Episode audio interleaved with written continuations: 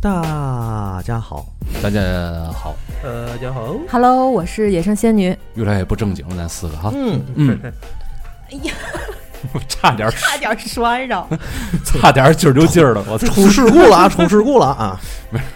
刚才刚才一手想摁摁椅子上，结果摁空了。不要紧啊张，那个仙女儿刚自我介绍完了，你的，嗯，我是扎熊，哎，我是老孙，行走的小太阳我老介师，绍完了， 老哦哦，我是老四，还还给我递暗色 儿呢。啊能不能重开咱这 期？什么玩意儿？我操！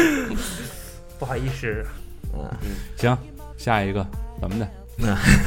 官宣，官宣，官宣那个现在这个节目，咱们还咱们还是官宣一下啊，嗯嗯就是说一下，就是因为最近这个投稿也比较多，嗯，所以说呢，我们还是希望大家能够给我们踊跃投稿，嗯，呃，我们呢微博可以加我们四维空间底杠 radio 嗯来在微博上搜索我们就可以看到了。嗯 Radio 的第一个字母 R 是大写，，对对对，嗯呃同时呢，我们也建立了自己的公众微信号，啊、嗯公众微信号的名字也是四维空间 radio，嗯嗯、我们会在公众号上放一些在平台上没有的节目，公众号的名称没有下划线，中间是一个空格，然后头像是一个阿波罗分成两半，中间有一个四维空间，蓝紫色调的那就个是把头像。把嗯阿波罗的脑袋给劈开了，对对然后里边有一个四维空间的一个方块儿啊。对对嗯对，但其实呢，只要大家搜索那个四维空间。我们的微博上面，我们置顶的第一条信息就有我们公众号的这个二维码，大家可以方便扫进。是的。嗯，好，对官宣时间完成了。哎，等会儿我再说一句，就是以后大家那个咱们的读者来信啊，嗯，咱们的读者来信这个板块未必都是灵异故事啊，就是说你平常生活中发现好多这个奇葩小故事啊，或者怎么都可以给我们来、对来搞。对，还有职场上面遇到的一些奇奇怪怪的事情，嗯哎，对，嗯我们要有意的把这个读者来信和灵异灵异板块啊要划分出来。嗯然后，只不过现在是鬼月嘛，所以可能大家投稿投的灵异的故事比较多。是嗯哎的嗯哎哎哎哎，但是你投来你投来灵异的时候呢，但是我们也不我们我们也不会拒绝的啊。哎对，对，没错，嗯嗯。现在我们还是这期还是投稿栏目，嗯啊，也这里面有我们会读一些其他读者的来信。嗯，第一篇，哎，我来开始。嗯，这是一个热心的听友给我们写的他的就是亲身经历啊。他在开篇之前先说了一段小前言，说：“你们好，我是群内的谭默。”这位听友叫谭默，嗯可能是因为今日是鬼节的缘故，突然想起曾经自己遇到过的一些无法解释的事情，虽然并不十分恐怖，但也有些诡异之处。希望自己可以能够记住这段尘封的记忆。嗯嗯还记得在准备小升初的时候，我搬家了，从虹桥区西关街的平房搬到了西渔庄的航运俱乐部的小楼房里。哇，啊太细致了。 那是过去那种很结实的砖房，不过也很破旧。楼道里没有遥控的电灯，屋子也是过去那种拆大的结构。我们住在四楼，一层有三户。嗯一进门，像一个没有房厅的小偏单。之所以叫拆大，是因为这样的房子一般都会有两户以上的住户。哦我解释一下啊，这个他说的这个拆大，其实就是天津叫的那个火单。就是哦拆拆迁的拆，大小的哦大，对，拆大啊就是说，嗯，一一个大单元儿里边儿，嗯里面有好多好多的，就是小住户，这些住户共用一个卫生间和一个那个厨房，对我小我小时候住过，是有吗？有点类似于筒子楼那种感觉，对对但是对，比筒子楼好像稍微稍微高级一点儿。都挺老的房子了吧？嗯，嗯嗯，读哪儿了？短篇嗯儿，我和父母挤在一个不到二十平米的小小屋子里，门对面，老四你怎么了？没事儿，磨制端片儿， 门对面是个更小的房间，住了一个独居的老奶奶。依稀记得她那个时候年龄大概六十多岁，自己照顾自己还算是能应对的过去。她很善良，同一个屋檐下作为邻居，我们融我们融洽相处了很长一段时间。空闲的时候，我会去她的屋子里陪她聊天说话，她也总是希望我能多陪伴她，毕竟自己一个人住的老人难免会寂寞。她有一个儿子，一个女儿。儿子就住在我们这栋楼的前面两栋里，就是住的非常近啊，嗯但很少来探望。嗯他的儿媳没有了一条胳膊，啊，很少来看他，就是一个残疾人残疾呗。人，残疾嗯人，女儿倒是总来看望他，但他总他但他从来没有说过任何有关于子女的坏话，嗯所以在我那段记忆里，她是为人和善、开朗，甚至是有点思想新潮的老太太。嗯，后来到我初三的上半年，她搬走了。据听说是因为儿子把把她所住的这间屋子卖掉了，现在搬到了儿子那里住。从那天起，我一直没有再见到过她，因为跟她的儿子不是很熟，爸妈也不让我去探望她。临近初三毕业的时候，突然听到我妈妈提起，说邻居告诉她那个老太太跳楼死了。跳楼死的，哦嗯。哎呦，当时他的儿子是在是他儿子的房子是在二楼，我很震惊，完全不能相信他会这样离开，因为总觉得他不会因为任何事情生气或者想不开。后来陆陆续续听邻邻居七嘴八舌的八卦中得知，他的儿子儿媳对待他很不好，经常不给饭吃，总骂他，还要把他锁在家里不让出门。嗯，对门的邻居总听见老太太坐在防盗门口叹气流泪。邻居问她：“你饿吗？”有时候会给她送过去一个馒头，结果她却跳楼死了。快毕业的时候，天气逐渐热了，半夜我上厕所的时候，听见阳台有人喊我，轻轻的喊：“大姐。”那个时候大概深夜了吧，爸妈都熟睡了。因为没有开灯去的厕所，阳台因为没有护栏。那天月亮应该挺亮的，虽然眼睛一时半会儿适应不过来，但能模模糊糊的看见阳台上有一个人影儿。我听着那个声音往阳台方向走，就看见那个奶奶坐在阳台的栏杆上。当时不知道为什么，我一点儿也不害怕，就是看见她手里攥着一个白色的馒头，很大很大的馒头。我冲着他说：“奶奶，您怎么样啊？”他笑了，说：“我挺想你们的，想着过来看看你们，看完了我就走。”我哭了，不知道为什么心里就特别难过。他从栏杆上跳下来，特别轻松的说：“别难过了，我就看看你们就走了，你们好好的。”这个时候，我妈突然在背后喊我，我当时就像做了一场梦一样惊醒过来。一回头，老奶奶就不见了。我妈问我站在阳台上干嘛呢？大晚上不睡觉。我当时什么都没有说。转天天就亮了，我才敢跟我妈妈说晚上看见奶奶的事。我妈当时就吓坏了，告诉我爸。后来我们给她烧了好多好多的纸钱，希望她能收到，别在那边受苦受罪。初三考完试毕业之后，突然我得了一场脓血变痢疾，这应该是传染病了吧？痢疾。一就是级是传染病，是吧挺嗯便挺利挺厉害的一种。嗯，当时去的脓二中血学，便利，嗯，哎呦，就是便血又有脓。哎呦，当时去二中心发烧到三十九度，只给开了一点儿葡萄糖，后来转去传染病医院都不都不收治，实在没有办法了，去了家门口一个小医院，嗯，输了整整十天的液，从一百四十四斤瘦到了九十八斤。大夫当时给开了病危通知书，具体得病的原因也没有查出来。中间生病要昏迷的时候，做梦梦见奶奶跟我说：“嗯我不想害你，我不应该去看你的，你可得好好的。”后来填报志愿都是让我爸妈帮我填的，实在病得太重了。慢慢的，身体一点儿一点儿恢复起来，从那时候开始到现在，他再也没有回来看过我。然后后面他还说了一段自己的感受啊，嗯，这个是我自己真实的故事。其实现在想想，并不恐怖，反而有些忧伤。奶奶是个很好的人，就这么走了，连最后一面都未曾见到。那次阳台看到了，突然觉得反而没有了遗憾。也许这个世界有很多人类未解之谜，是不是真的有所谓的鬼？我不敢乱说，但真实感受到我觉得逝去的人如果还有未了的心愿，也许精神还是会存在一段时间的。其实类似这种事情不是一两次了，还有在学校遇到的，我自己爷爷回来看我，以后有机会我会一一写出来。人分善恶，其实鬼也是。嗯，这个故事就结束了。有什么那个可以摘出来这个信息点吗？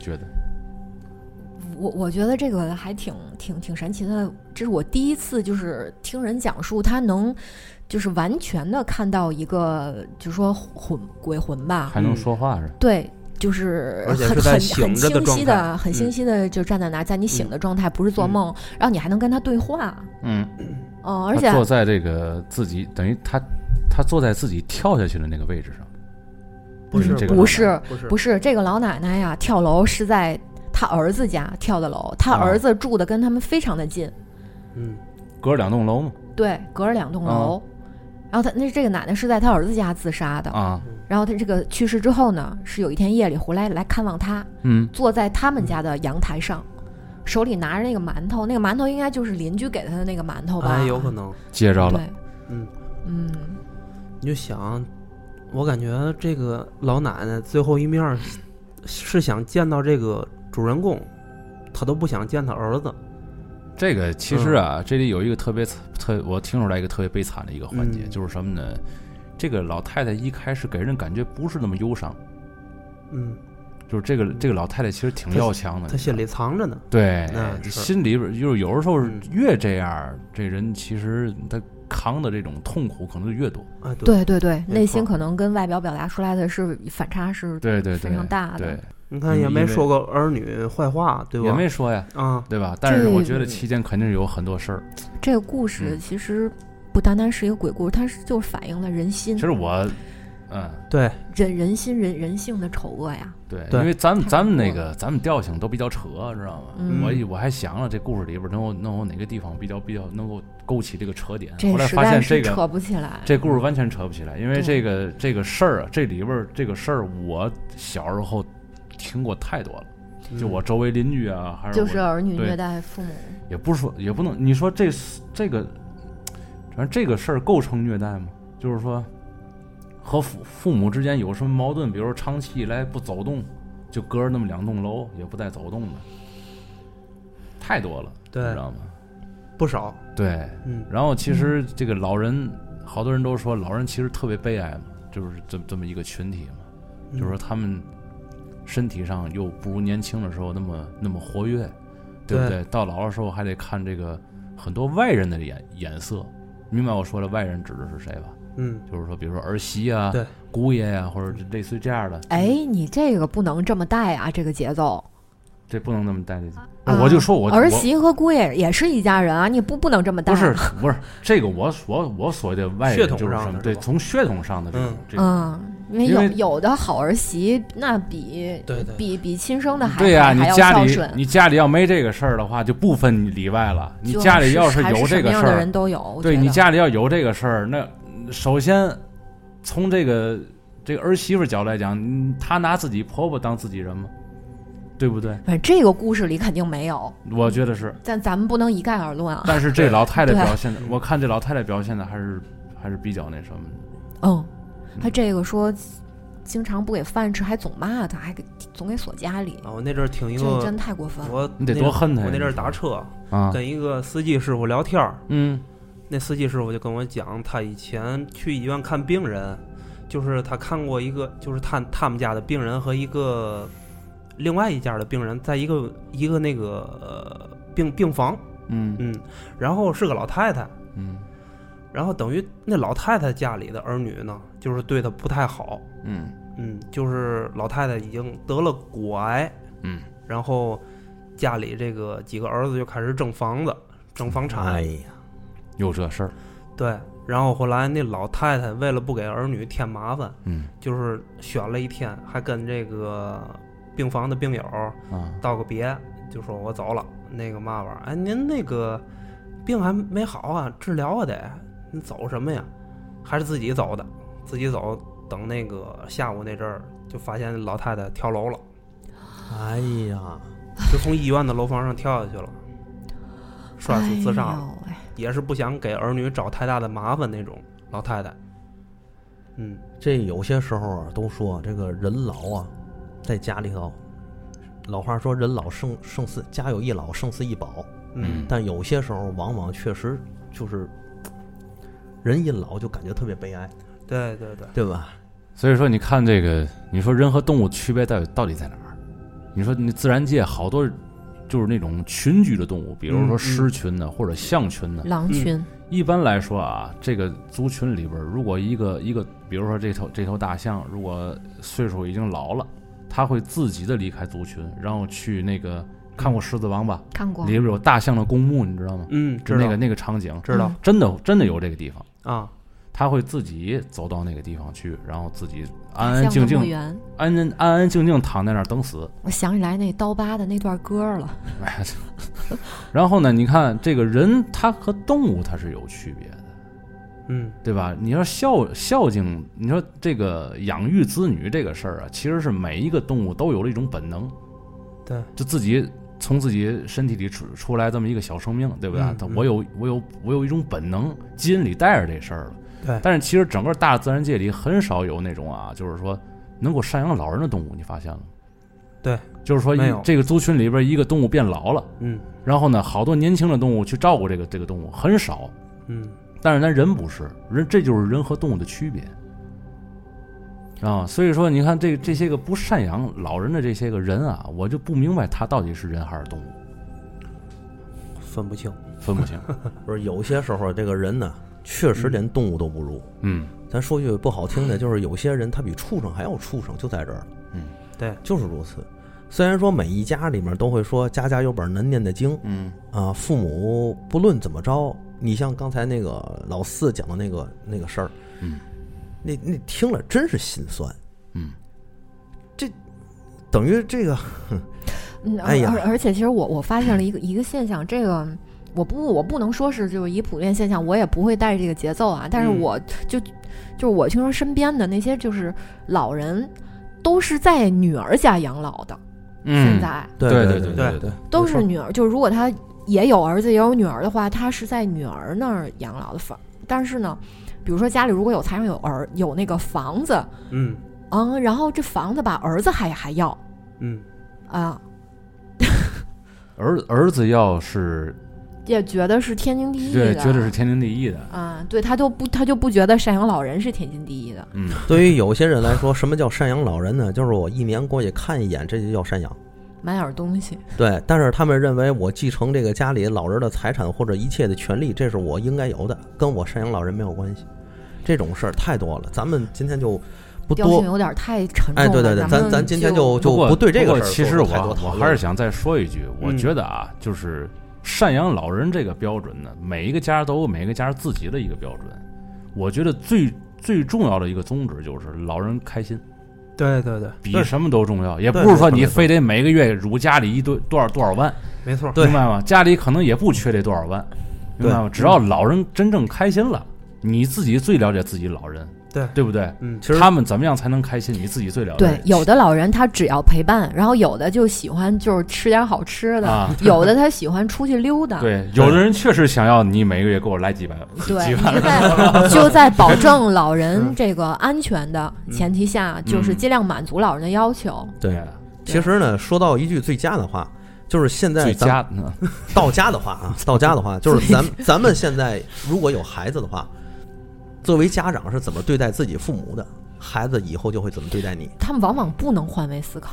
就是天津有一句俗语嗯叫“往上腾没有空，往下腾没有缝儿嗯，”，听过吧？听过听过，就是我往上腾，就是总是感觉啊，我好忙呀，我没有时间去看你不。是不好这意思，我这工作太忙啊了，这得就是我挣刚才钱。说的嘛，啊我挣钱对干嘛呢？啊，我得疼我的孩子呀，啊我得带他去上学，上对各个班儿，我得挣挣挣钱，挣钱给他哎花呀。而且疼自己的孩子已经成为了我不赡养老人的一个借口了。对就是是到是时候是我会跟自己老人说：“你看我，你说你自己孙子，对不对？我是我是管他还是管你，对不对？老老人肯定说，那紧那着俺就孙子，啊紧着孙子来吧，到时候就成了成了一个借口了。对对对，对，其实老人他心里一直就是害怕自己成为年轻人的累赘，嗯，啊，咱们今儿就说到这儿吧。这个，这这个，今天咱们这节目也不是讨论他来的，但是这个话题对确实很沉重，它是一个社会性话题我。觉得既然说到这儿了，咱们就把这个事儿说透，也挺好。我觉得是，没错儿。对，但唉说实话吧，就是这个赡养父母，这是人之常情，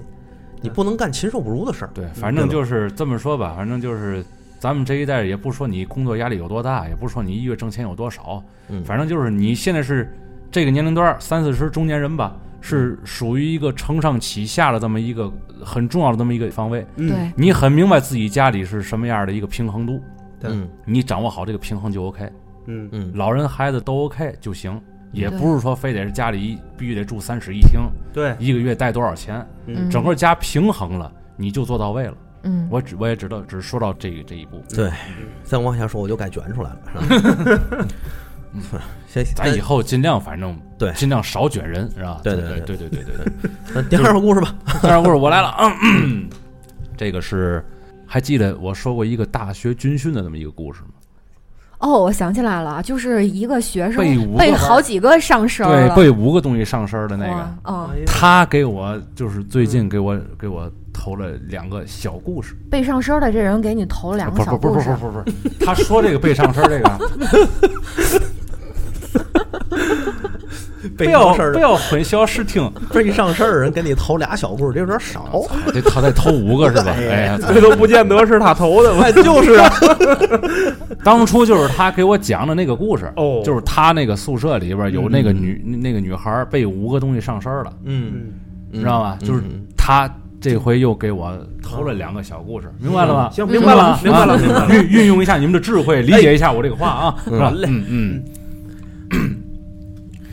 第一个是我有一次去北京，然后住在朋友家里了。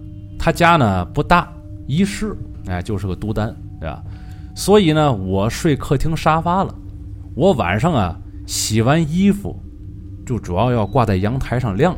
嗯但是呢，他不让我晾，我就问他为嘛不让我晾呢？为什么呢？他说呢，他有一次啊洗完的床单挂在了阳台，晚上没收进来。嗯哦半夜呢，他就听见阳台有动静，他以为啊进贼了，你知道吗？嗯就摸过去看了。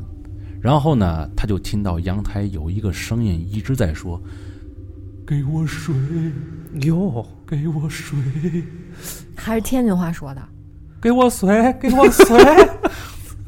不是应该这北京的，”对，北京他的。朋友北京的，我刚才说的难道不是普通话吗？我你不说不是普通话给我水，你说的是天津话我，说的是给我水，给我水，啊难道这不是普通话吗？不是，嗨，这个这这个人说不说普通话有什么关系吗？这个你怎么还我气氛？我。 然后他看着好像有个人有个人影，嗯然后呢，他就把灯开开了，嗯但是什么都没有，说什么都没看见了，嗯，只有他的那个床单儿。他重点强调了一下，他的那个床单儿啊是黑色的，哦知道吧？他妈磨剪子来了。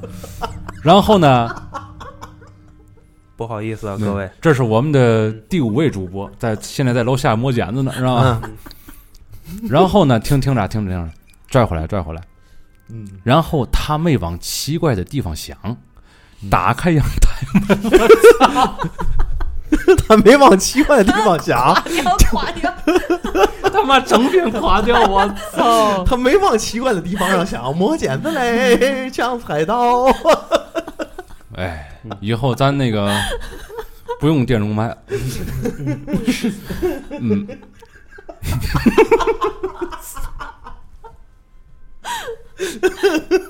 这是一记磨剪子与抢菜刀的故事。我我哎，我发现我只要一读故事，准往这调性上走，是吧？嗯，哎你就这人，也也也行吧。嗯然后呢，他没往奇怪的方地方想，嗯打开了阳台门，给窗户上了锁，嗯知道吧？打开了阳台的门，然后对被窗户上了他锁，怕，他可能是怕有真有小偷进来，哦，能行了吗？你们俩？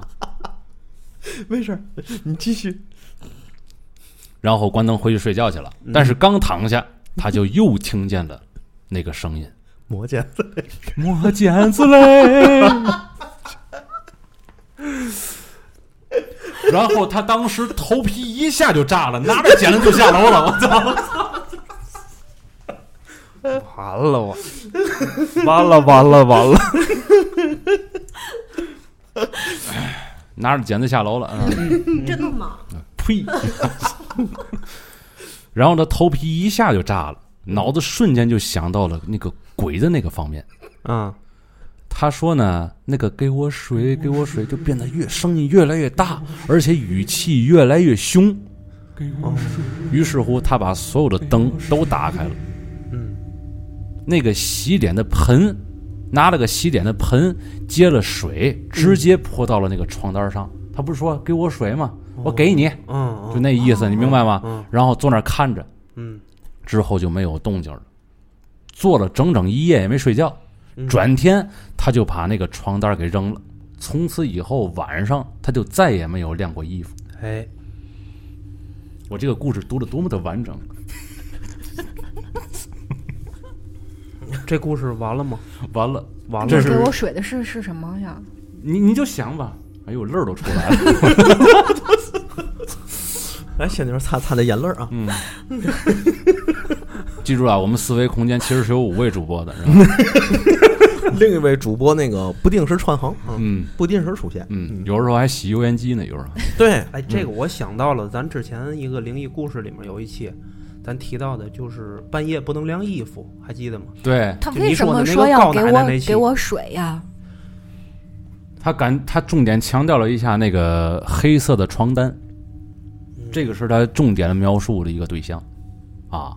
然后呢，这个这个可能这个声音就是从那个床单那儿传来的。为什么床单要用黑色的呢？我我很纳闷儿啊，这个嗯，这这这也不美观，说不，有实在可能是配合整体家居风格，什么重工业风啊那种，金属工业风啊，有可能啊。我在猜啊，呃我在是想不是有东西附在这个不是床单上啊我呃了？我在想这个床单儿的这个布料是不是以前给什么给什么东西用过呀？我去，我知道你说哎，什么了。哦我知道，我明白你说那意思，哦我明白你说啊那古着是 吧？啊， 有点那个意思。反正我觉得这个床单儿肯定是就是老物件儿跟成了什么得到了什么的，或者其实不是这个床单的事儿，嗯可能还是这个房子里边本身有什么问题。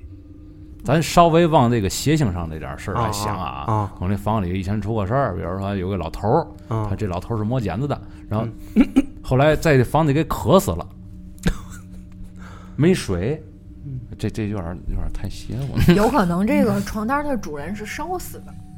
哎，你这个，哎，你这解释好。嗯，然后上次不是没有水嘛，对然后他他洗完了这个床单儿在那儿晾着呀，嗯它里边有一些残留的水分嘛，对对对，他就过去舔去，哎呦，哎呀，他舔这床单儿，你知道吗？哎呀，不行，水不够，给我水，再来给点儿我水，然后就这样，嗯嗯，然后这一开灯，反声正音就也没是有，水这个属性不是属阴嘛，对吧？嗯对，啊，这东西可能也急需这个水来不是补刚充它这个刚才这能个量啊什么的。刚才仙女儿说那个、那个烧死那个，我我真的是有有点一激灵，哦，嗯，没准还真有这种可能。嗯是啊，嗯。来第二个吧，第二争个取咱不们垮掉啊！那不夸张啊，嗯你看我都没说话，第二个嗯是我特别小的时候的事儿，这是他这个应该是主人公啊。刚才刚才他那故事讲述的是他那个朋友，就住在那个北京那个都丹里那朋友的事儿。是不是嗯哦哎，明白了，这个应该是他自己的事儿。嗯大概五六岁吧，我小叔带着我去他朋友家玩儿，然后大家一起看恐怖片儿。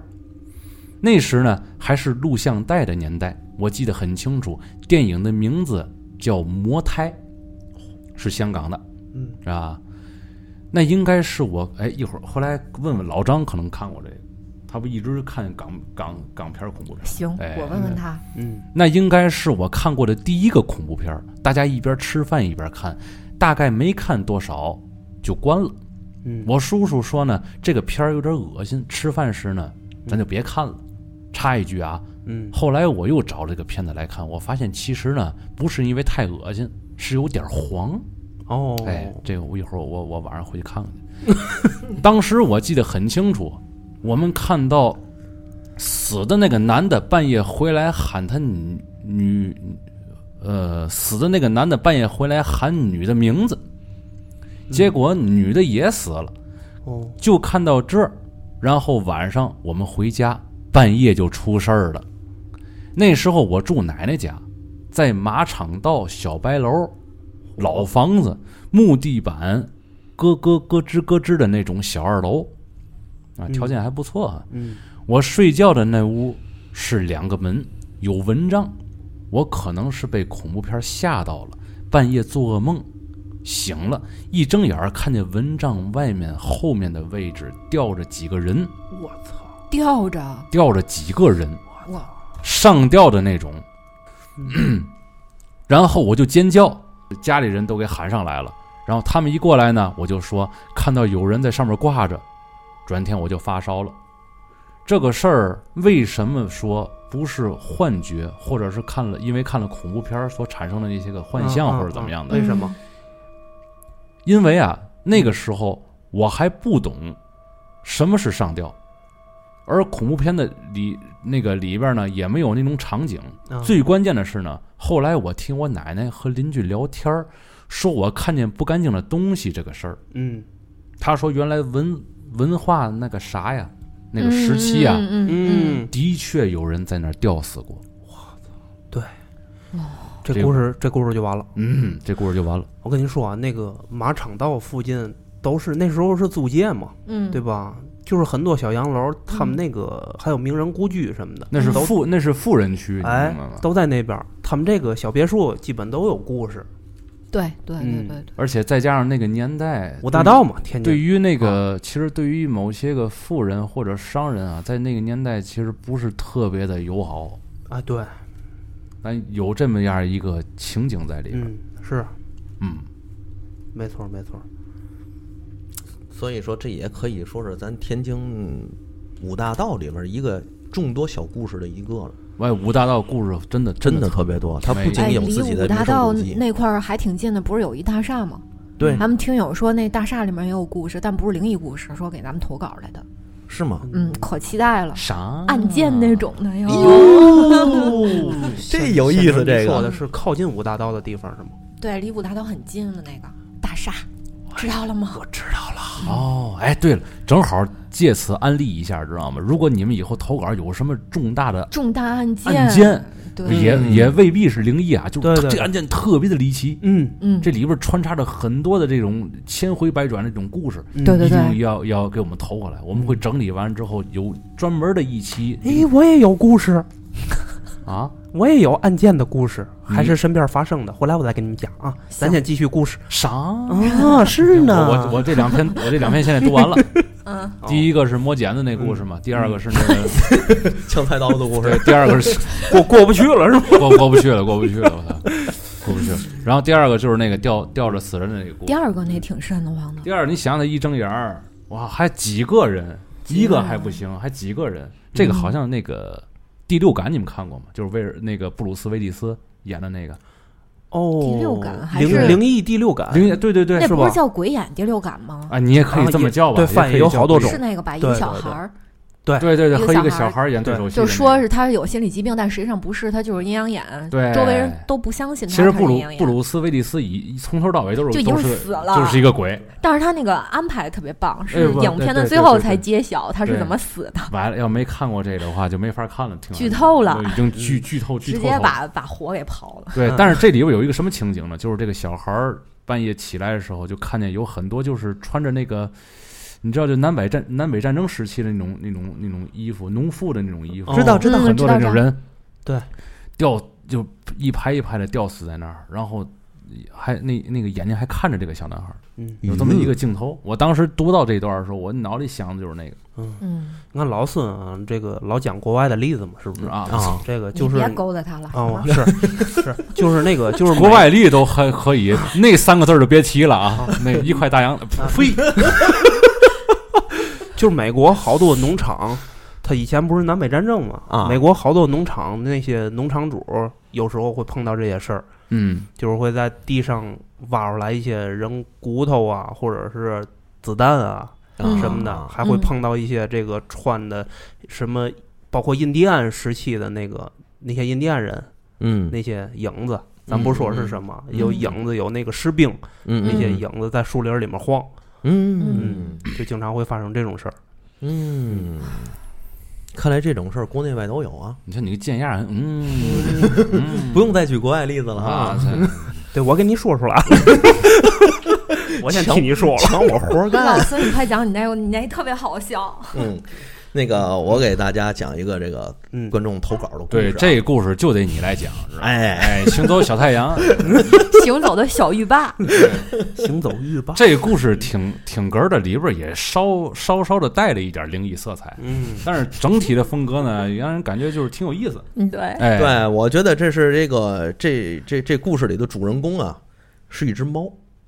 这只猫为这一家奉献了不少，贡献了不少。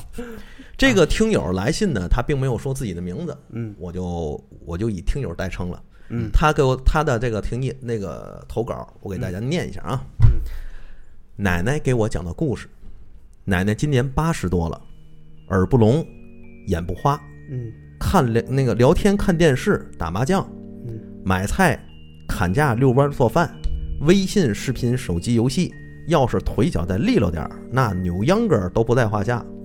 老人家的身体可是不错，先祝老太太身体健康吧，啊，祝老大对身体身体健身康，体健康嗯身体健康身体健康，老太太。嗯，我记得最清楚的应该是老黑猫的故事，那是我爸八九来岁的时候，我啊有嗯两个姑姑，八九来岁，嗯，他原文就是就是八八九九岁的时候，八 九十岁，八十九岁了是吧？那是我爸八九岁的时候，嗯我有两个姑姑，正太，嗯，还有一个老爹。这里我稍稍微说一下啊，就是这个老爹呢是他爸的弟弟，他管自己的亲生父亲叫老爸，管自己老爸的弟弟叫老爹。哦，啊，哎，对，嗯，然后继续。这个黑猫是他们四个人养的。听说这只猫一岁左右就拴在家里养了，那个时候猫真的是用来抓老鼠的，就把猫拴在放粮食的屋里了。那个小屋子我还见过呢，是一个西屋，两个屋一个门。我看见的时候已经是外屋是厨房，里面是小库房了。据说当初老黑猫就有个拴在小库房里了。那年代可没有多少剩饭给猫吃，我听说每天晚上吃完饭喂一次猫。不过这个老黑猫可是养的棒棒的，嗯我俩姑姑每天放学回来就给它抓知了、抓蜻蜓、抓蚂蚱，反正是能给猫吃的、能抓到的都给猫抓回来。我爸和我爹放学回来要把家里的两两只羊拉出去放一放，还要弄一包树叶回来，一包草回来。草是喂兔子的，树叶好像是引火烧灶的。不过干活前，我爸跟我爹就上树了，掏鸟窝，掏不着的时候就用崩弓子打。这个崩弓子应该就是弹弓子。嗯，总是想办法弄点老猫爱吃的回来。就这样，老猫在屋里拴了几年，给那拴的眼都绿了。后来好像是饿的我吧？拴的，啊那猫一直拴屋里拴着，那可不眼都绿了呗？哎呀， 挠猫呢，闹猫， 闹猫呢？嗯，后来好像是我爹也上中学了，就都忙着玩别的去了，只是偶尔抓点回来给老猫吃，老猫就不高兴了，老吃不着活物，就开始跟库房里折腾。后来折腾的太厉害，我奶奶就想把老猫放了，心想那去哪儿就去哪儿吧。没想到老猫还挺忠心，白天出去自己找吃的，晚上回来睡觉。可这一放开就热闹了，老猫在开就开始危害乡里了。老猫牛逼的是顺序我记不清了，我就一件件说吧。这老猫抓鱼是一把好手，我们这边有一条河就在村子边上，老猫就去抓鱼。听说抓完了还得叼家里来吃，刚进院就碰上我二姑了，直接就给截获抢了过来，把鱼头和猫咬过的地方切下来给老黑猫吃。可能是没有又没吃饱，又去河边抓了一条。刚进院，我二姑正跟院里拾到鱼呢，得嘞，又送来一条。结果老猫气得直叫唤，又去河边了。 这回知道了，叼在外，叼在院外边，没进门就给吃了。他二姑是个 他二姑是个老猎人是吗？ 我这是一个他二姑祸害乡里的故 事。可能是换拴的时间太长了，吃饭认地儿，不管什么东西都得叼回来吃。嗯有一年冬天下午没做饭前，老黑猫叼回一块羊肉来， 要光是羊肉也就算了，还有一还是一块冻羊肉。要光是冻羊肉也就算了，还是关键算好的，关键是羊肉是冻在小碗里的，连碗儿一块 儿端了猫吗？连碗一块儿给叼回来了，又沾了老猫的光，来了块羊肉吃，碗就留下自己家用了，这就他们家就得着了是吗？ 得着。不是你想，哎哎，这你想一个事没儿觉得啊这，猫怎么没还像 你？你想一个事儿，这个是他父亲八九岁时候的事儿。你看嗯，那个是什么年代？嗯，有鱼有肉吃，那羊多肉不多哎不啊！这是他们家的猎猫。对，我觉得这个老黑猫啊，最自打这个被解开限制之后对，就开始突破自我了。对啊至少因为这老黑猫，他们家里生活改善不少。我就说嘛，他们家会熬猫，知道吗？ 就是你看那蛐蛐儿了吗？嗯什么样的蛐蛐儿厉害？嗯你得闷它，嗯你在那罐儿里使劲闷，闷它好几个月，你知道吗？嗯嗯哎，然后一出来逗的那个狠呢嗯，是呢。啊！听着啊，疯的都啊哎，听后面啊这。猫其实已经疯了，这猫等到了春节，家里人都要一起吃一起吃饭呢。我还有一个大爷爷，就是我爷爷的哥哥，住一个村儿，但不是一个院儿。春节了，年夜饭肯定要一起吃。我爷爷这边人口多，我大爷爷家没孩子，所以呢，就来我爷爷这边吃年夜饭。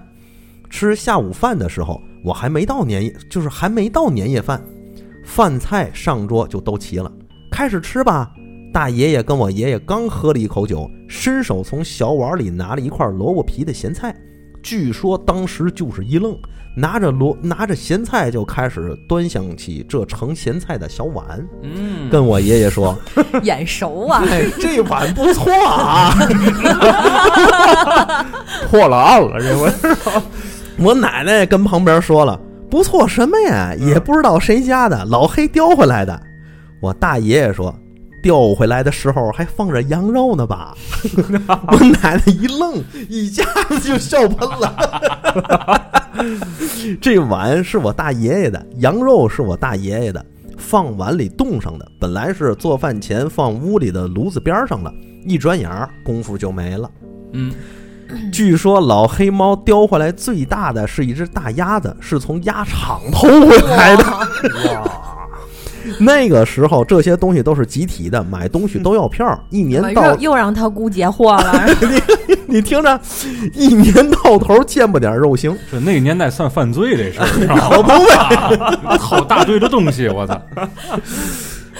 听我奶奶说啊，鸭场就建在河边，引河里的水进场里，有一个大水塘，里面嗯养鸭鸭场子，哎，养鸭子养鱼。是那个视频里演的那个吗？全体集合！哎，对对对对对对对。我，你看啊这鸭肠啊，养那个有一个，因为引河里的水进肠里，有了一个大食堂，里边养鸭子养鱼。老猫呢，应该是翻墙进去了，偷鸭子又翻墙出来，嗯，叼这么大一鸭子回家，按现在距离至少是走了公共汽车四站地。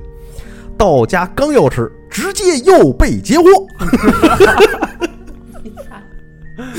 脖子、鸭头还有下水都是老猫的，晚上又炖了一锅鸭肉吃，好他们家也没打算还，还不了。他们家也没打算还，明白吗嗯挖挖社会主义鸭子，然后 就这猫养的值啊，兄弟，在那在那年代太值了，我操 太值了！啊你搁现在都值。养条猎狗也不至于这完了样，还给那猫扣个罪名 儿，你你危害乡 里，哎呦，你自己自己没少吃 吧？你 家里都吃了，你给人点儿下水吧？最后这帽子扣的是都是猫身上，对对 对， 啊，这猫要是现在会说话，得说一句：“我太难了。 背锅侠，我承受了这个年纪不该承受。我 为了这个家付出的太多 了，妈 不露猴，找人白眼儿，”可不呗，你看最一开始抓鱼都给猫气 气到嗷，你知道吗？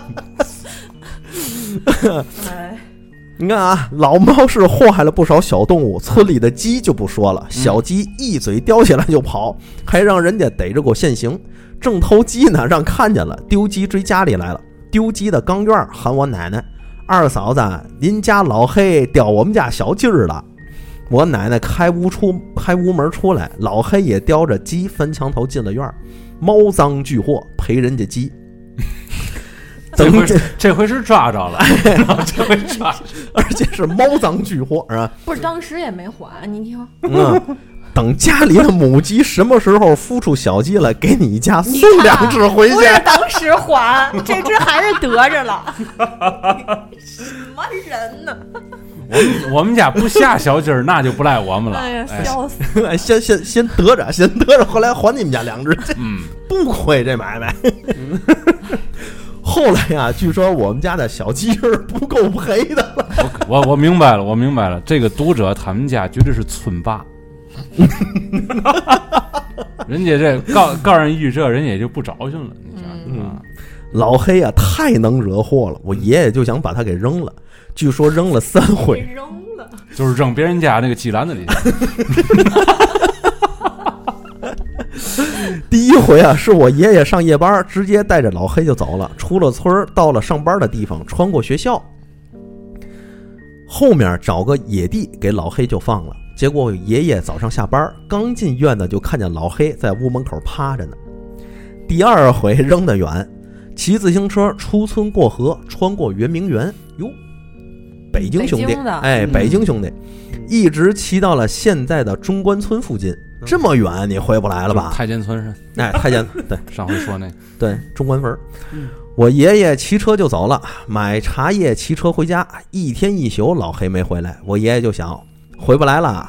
哎嗯，又过了一晚上，早上一开屋门，老黑又在门口趴着呢。呵，不是这也不跟少马爷那扔狗似的吗？对，我那会儿还不老信呢，你说啊，真的源于生活、嗯，嗯，这段子。你看第三回，我爷爷把老黑装一大口袋里，让老黑看不见，骑了好几公里的车。现在啊，我用地图查，大概相当于六公里。当时没有这么好的马路，多是土路，还要穿村子，就可能会更远。嗯，等到了地方，都快天黑了，把老黑从口袋里放了出来。我爷爷赶紧骑车走了，跟家等了三天，老黑没回来，心想这回是回不来了，心里就踏实了。对，又过了几天，晚上我奶奶听见有猫叫，还有挠门的声音，就起来看看。一开门，老黑进来了，大夜里也就没看清楚。老黑围着我奶奶腿转，我奶奶就要抱起老黑来，嘴里还说呢：“孩子他爸，老黑又回来了。” 后面的话还没说呢，就觉得老黑是身子不对，身上怎么有一道硬的东西，后背上还能摸出一棱儿来，哎呀，一个棱儿来。嗯，用咱话说啊嗯嗯，我奶奶心想：完了，老黑让人打出骨头来了，有就叫我爷爷赶快开灯，快开灯！老黑让人打出骨头了，嗯，我爷爷也赶快拉开了灯。我奶奶一看是有人给老黑肚子上绑了一截铁丝，把老黑的肚子勒成一葫芦，你多狠啊这人！我奶奶赶紧给老黑解开，可能是老黑偷吃让人家逮着了。偷的是一家人吧？我奶奶跟爷爷说，都扔三回了，自己都能找回来，这猫不能再扔了，再扔就不好了。我爷爷说有什么不好的呀？不扔就不扔了。那么跟着这老头儿，哎，再没偷少吃人家带回来的啊吃的，就是啊，人家猫对对这个家里付出了多少，对吧？是啊要鱼有鱼，要要要鸭要有鸭鸭有有鸭鸭的，说不扔就不扔了，再偷人家吃的直接打死。也不知道老黑听懂了我爷爷的话，还是这回家的路太辛苦，肯差定点能听懂。我跟你说，肯动定物能它能听懂话。早成精了，我靠，对又差点没了猫命，觉得自己这九条命作的差不多了，该收敛了。九条命做的差不 多，也就再没偷过人家吃的。不过呢，老黑的捕猎技术还在啊，嗯掏个鸟窝呀，逮个蜻蜓啊，耗子逮着的就更多了。听说老能在院子的角落里看见老黑吃剩下的耗子脑袋，哎呦，这猫养的。老剩下的耗子脑袋， 老黑后来还是挂了，不是因为偷东西。具体的经过啊，我奶奶说谁也没看见，就知道是村是让村子里赶马车的压死了。应该是个秋天，收完稻子要在场院晒一下，然后装在麻袋里，拉到大部队，再统一分给每家每户。老黑就是在场院外的马路上被马车压死的。老黑怎么死的，我奶奶没跟我讲。不过老太太说，老黑死了没多久，那个赶马车的就被自己的马车压死了。啊，哦，嗯，哇，其中赶着赶着跑前面去了，哎，其中扔老黑的那三回，我奶奶说，因为老黑成了精了，知道怎么问路，所以能回来。但是想想都成精了，怎么能让人给逮着呢？嗯，对可是要是没成精呢，怎么让马车的赶马车的给压死了？没过多久，赶马车的自己怎么就给自己压死了呢？这个故事呢，应该是发生在一九六九年到一九七五年，这是他最后的哦一，个说法。这嗯老黑活的时间还挺长的嘞。对，嗯，这个故事到此就结束了。十几岁的一只老猫嘛，对，我怎么感觉这是一场谋杀呢？ 就是就是那个赶马车成心的，啊，是不是？不是是谁想把那干嘛车给弄死？啊谁想把借借老黑之手，然后我感觉这一个村儿的人都想弄死他，弄弄死谁呀、弄死猫啊，对不对？那那赶马车你想的啊招谁惹谁了？不是你想啊， 这这是谋杀，所以他这猫才报复他。如不果是不是，哎，老四，我是嗯这么觉得，嗯这个村儿里的人呢，不会是想把这个老黑这只猫弄死，嗯是每一家都想养一只老黑这样的猫。 然后羡慕嫉妒恨可不呗，你想六九年、七五年的什么年代啊，啊，对吧？物生活物资多匮乏，家里有个这猫改善生活呀、我靠给你逮鱼，我 靠啊！逮鱼抓个大大鸭子，哎呦我去，羊肉，羊羊肉，肉啊！真是哎， 这鸡羊肉还送个碗 鸡 鸭鱼，鸡鸭鱼肉都全了，可不呗，是不是？嗯，还周小鸡儿，嗯啊最后小鸡儿都不够赔的了，你说索性不赔了， 你知道吗？堵着那只 母鸡掉鸡太太横了啊，太横了！这 哎不怎么怎么现在咱就养不着这样的猫？养不了了，你看我，我为嘛怀疑这猫是被人弄死的？因为它，你看啊，它平时捕猎的时候这身手应该不次，嗯对吧？它不，嗯它一个大马车过来，它躲不开是吗？嗯，不是，但是猫它它不会过马路，你知道吗？啊好多猫它不不不擅长过马路不是。那个，你就不能拿那个普通那猫衡量那老黑，你知道吗？嗯，嗯，嗯对，吧？这我觉得这是一这这才是家主。啊我觉得是这公鸡猫这老黑确确实实是像故事里说那种九条命都做完了，哎哎哎有可就能就最后最后了，那马车没躲过去，或者他知道大限已到，嗯，这猫自己可能感知这个事儿比人还要敏感。对对对对，对。没哎，错我就借这个马车来一下子吧，好我多就农村的狗，它就是知道自己什么时候要死了，它就是离开自己居住的那个地方，它远远离远离主人，然后死到一个没人的地方。对，对。但是这个这个具体这个马这赶马车这个为什么被自己的马车给压死了？这个哎，这这是最离奇的那个点。这个是吧有可能，它这嗯马车嗯，啊，这人下了马车，可能在他前边儿地上干点什么，猫着腰，然后这个马车就滑了呗，或者就是或者这马个，惊了就跑了呗。你听着、有啊，可能。或者就这老黑压根儿就没想死，嗯，然后我我就差一条命了，我得好好保重，对吧？我后边嗯我得安享晚年，嗯是吧？反正这个老爷子也不拽我了，对吧？嗯，然后后来溜溜嘿嘿嘿，然后一会儿啪过来马车没看见，把压死了， 压死完之后，哎呦我我好 难呐，我不行太不难行，我我得找你算账。嗯太苦了。对，然后趁着这个这个马车车夫呀下来尿尿个尿什么的，嗯，他这个魂儿啊可能就附那马身上了嗯啊、然后我动物负动物是吧？冲将过去啊，给这个 给这个车夫啊，就给哦给，压死了。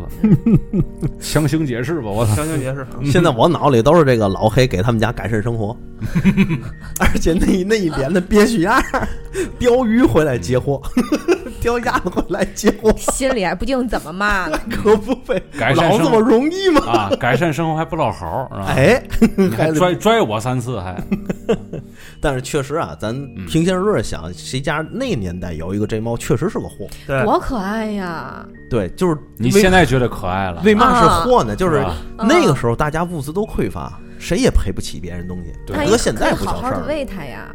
对，你你拿什么喂啊？逮虫子嘛，逮那治你要疗。不就继续拴着，是你给它放出去的，其然后你实之前又饿它那么长时间，它出去肯定的动物天性嘛我。告诉你，那个时候，包括现在有一些就是偏远的地方啊，就是说养养这些个猫猫狗狗的，就是为了工作，对就是喂养它们工作的，并不是拿它们当宠物，你知道吗？对，哎，嗯，工作工作宠物，对啊，工作猫、工作犬嘛，嗯就对看家护院，对工对吧？作逮猫看家护院逮老鼠嘛，然后每天就给你吃点剩饭，对，嗯没人可能人吃完之后就给猫吃点鱼，就是为了让你吃不饱。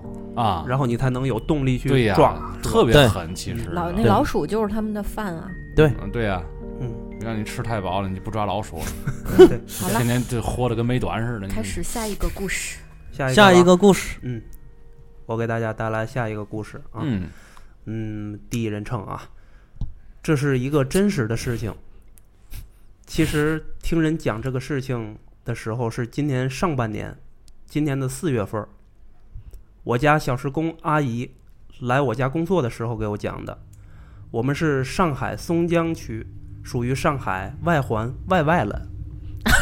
嗯你你你好可爱啊呀、 嗯，上海上海外外环外外外外了。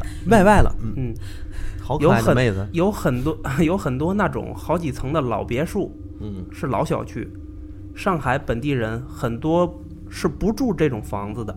嗯这种大的老别墅都是用来分层分屋租给外地人的。嗯嗯，我家阿姨的房子呢是租的一个别墅的一楼，嗯一共是三层楼，三楼是租给一个外地外来务工男青年的嗯青年男孩儿。嗯，这个男孩儿前年和女朋友一起在外外地面务开工 房，男开青年房，男孩儿，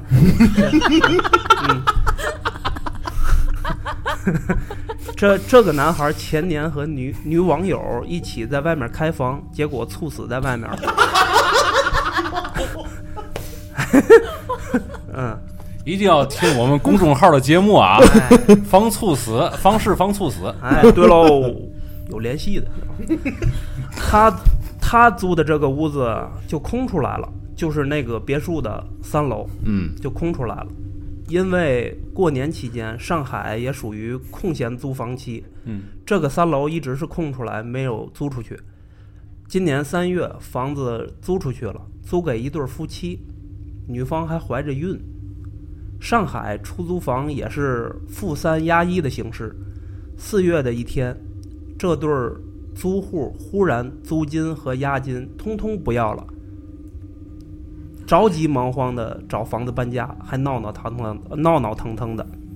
嗯我家小时工阿姨去凑热闹，询问原因，问怎么回事儿，大姐？这是上海话是吗？嗯，就上海这话意思啊，上海就这话嗯意思啊。上结海果啊上海直骨调儿，结果一问，才知道，这对儿租户的女性从搬进来开始没多久就开始做梦，嗯梦中呢，一个青年男孩儿来敲她的门，嗯，她开门后，男孩儿说：“我的身份证还在屋子里面。”哎呦，刚开始她没放在心上，就以为是做梦。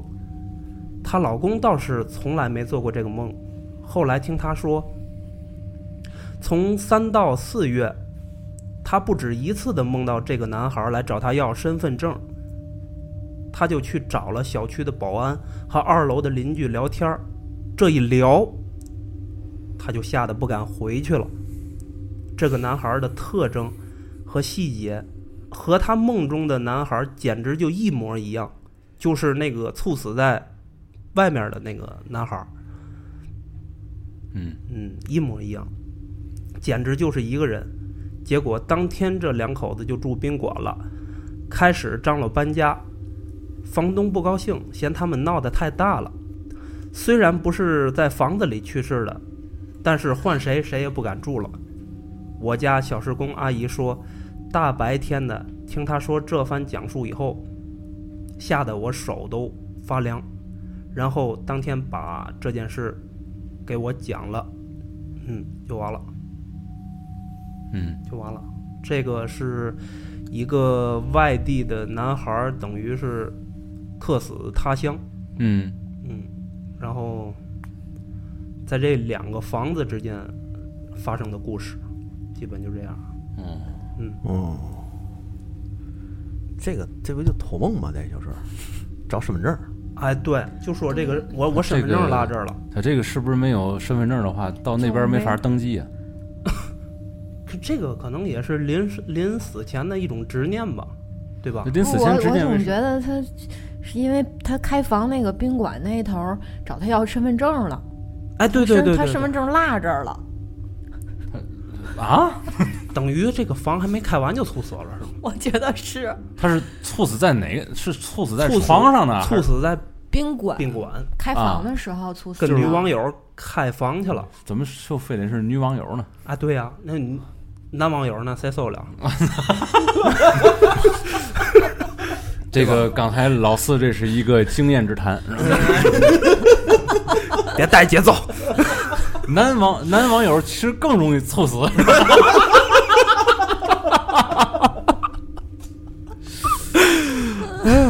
嗯，太太杠了。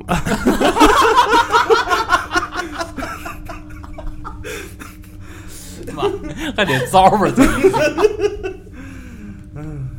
太杠，哎，这基本就是这个，我我感觉就是这个，像仙女儿说的似的，这个开房必备品嘛，是吧？身份证份身份身份是证，吗？身份证可能，哎，他也着急，一着急猝死了，啊，可能可能跟这不个是？你看啊，可能是这样，嗯嗯，你看可能是这样，嗯那个身份证不定落旅馆哪块儿了，不是，啊他身份证是落在他这个老别墅的三层了，他没他带着身份证去旅馆了吗？没有啊？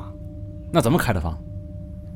那就证明没开 成，不是没他开成他怎么没不开是成怎么有猝 死？啊有可能是女网友通 用女网友的身份证开的房，然后哦开成功了，开成功呢，然后但是他自己男生他一直就惦记着这个事儿啊。你看第一次开房啊就用了是女生的身份证，啊让人家呀呀呀！ 是吧？我觉得是是这个心理是吧？嗯，太太在面了是吧？ 你看你大哥开房还不带身份对证，对对，所以他可能过程中就一一直在想惦记着这个事儿，执念嘛，执念了，执念哎了。嗯，主要是他怕这个身份证有一些什么信息会泄露出去，然后比如说让自己女朋友发现了或者怎么着这种，是吧？所以说身份证就成为他的一种执念了。对对嗯对对，他就回他的这个出租屋里面找这个身份证 了。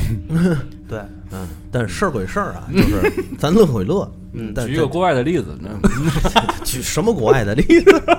这有嘛国外例子？我就想说，这个这个年轻人猝死这个事儿，嗯，还是挺值得惋惜的嗯。不管是是是怎么是是用怎么猝死的吧，那啊，对对吧？对还是应该注意身体，对，很有可能来句这个吧，嗯， 这个确实是嗯，何何何何何苦呢？这个就是这个避免猝死，远离开房，嗯是吧？ 还有一种说法，避避免猝死，远离加班儿，啊， 嗯，对是吧？所所所以说，还是注意自己身体健康为第一要务对对对，啊。但是这个故事确实是这个事儿，嗯确实想起来挺让人，嗯，哎呦，挺让人有点唏嘘。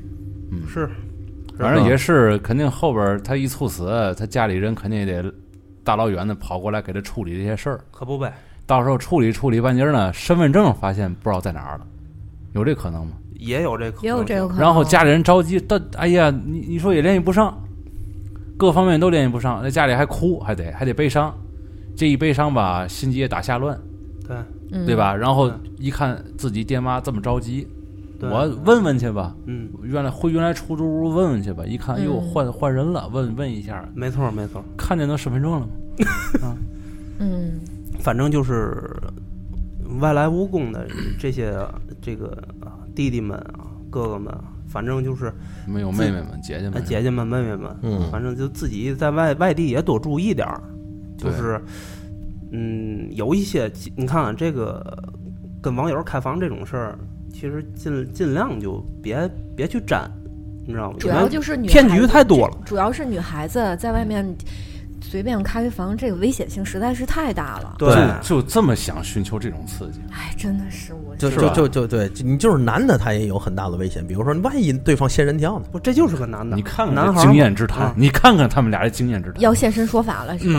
没有没有， 没有你别这么 说，这事儿你问老四去。老四啊，嗯哎， 哎，我这就是我的经验嘛，洁洁洁洁洁洁身自好，洁身自好。嗯，大家那个就是远离远离陷阱，是吧？对啊离陷阱，对大家要学习老四，要洁身自好。对尤其开房的时候，注意别跟嗯男网友开房，要不太刚。哎，行走小太阳小小浴霸，小浴霸，啊，小小浴霸， 行走的浴霸，注意你的言辞。两个阳气激旺的男人碰撞到了 一起，一个太阳，一个浴霸，两个震惊直男。真进直艾德曼金那是吧嗯，嗯，是，因为毕竟那阵儿我也在北京打工，对不对？所以开房也不少。和和和男网友开房哦也不少，对，就哎没就错儿，跑不了了是吗？ 跑不了吧？你你甭想洗白，我告诉你，可逮着这一波。不是这个事儿也让嗯也你你也是洗白了一下自己，告诉大家你的开房是和男网友开房，对，不是和女网友行了啊，啊，所以你是个洁身自好的人。行了啊，其实也不难想象，老四是吧？咱们电台的颜值担当嗯， 对，就很过容易过奖了，现在颜颜值担当嗯，哪个当？ 行了，不扯了，不扯，不扯了，不不扯扯了，了不扯了。嗯嗯，这期节目大你概们没了是吗？ 对呀、我一看你刚才又要解释什么，我一看别不扯了，不不扯了，不扯 了，别说别说，时间差不多了，时间差不多行了，啊，都一小时多了，啊好嘞好嘞，再加上片尾曲呢，哎，行，对吧？嗯哎，别解释了，这样别吧解释，嗯就这样吧，就嗯，这样好嗯，大家就在这个老四的这个经验之谈中，欢乐的结束这期这个投稿节目，拜啊，拜拜。拜。拜拜，嗯。拜拜。 How do I feel? Well, to tell you the truth, geez, truth, man, I feel so much pain. Man, I did not pay my respects, and I only had me to blame. It's still all locked down. Yeah, what am I gonna do? I'm doing locked down. I can't wait to be with you. Can't wait to be with you. Baby, what am I gonna do? They got me all locked in. Maybe I'll see you soon. Looking through these gates on the other side for freedom rings. Man, I'm on lockdown 'cause I didn't do the right things. So if you have your freedom and you're up, then doing wrong. You did not get my message, so stop and rewind the song. Oh, they got me all. I wanna be free. oh. uh, Oh,